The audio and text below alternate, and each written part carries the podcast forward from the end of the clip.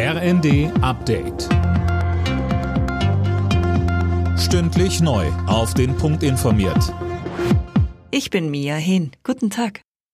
Im Streit um das Bürgergeld beharrt CDU-Chef Merz auf Sanktionen ohne Karenzzeit, wenn Arbeitslose Angebote ablehnen. Kommende Woche wird über eine Lösung im Vermittlungsausschuss von Bundestag und Bundesrat gesprochen. Merz sagte auf dem Deutschlandtag der Jungen Union. Und wenn wir eine Lösung finden wollen, dann müssen wir von den Sozialdemokraten und den Grünen erwarten, dass sie auch einen Schritt, und zwar einen großen Schritt, auf uns zugeht, wenn wir eine gemeinsame Lösung für dieses sogenannte Bürgergeld in den nächsten Tagen und Wochen finden wollen. Auf der Weltklimakonferenz in Ägypten ist eine Einigung beim Streitthema Klimafonds gefunden worden. Aus diesem Topf sollen Entwicklungsländer Zahlungen für klimabedingte Schäden erhalten.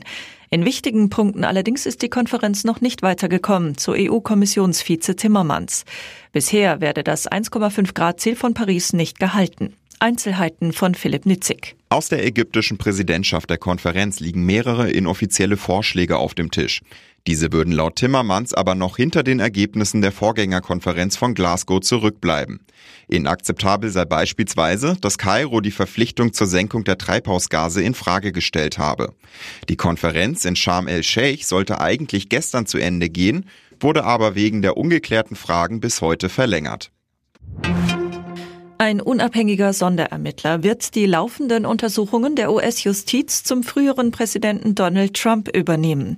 Es geht um in Trumps Privatanwesen Mar-a-Lago beschlagnahmte Geheimdokumente sowie die Kapitolerstürmung im Jahr 2021.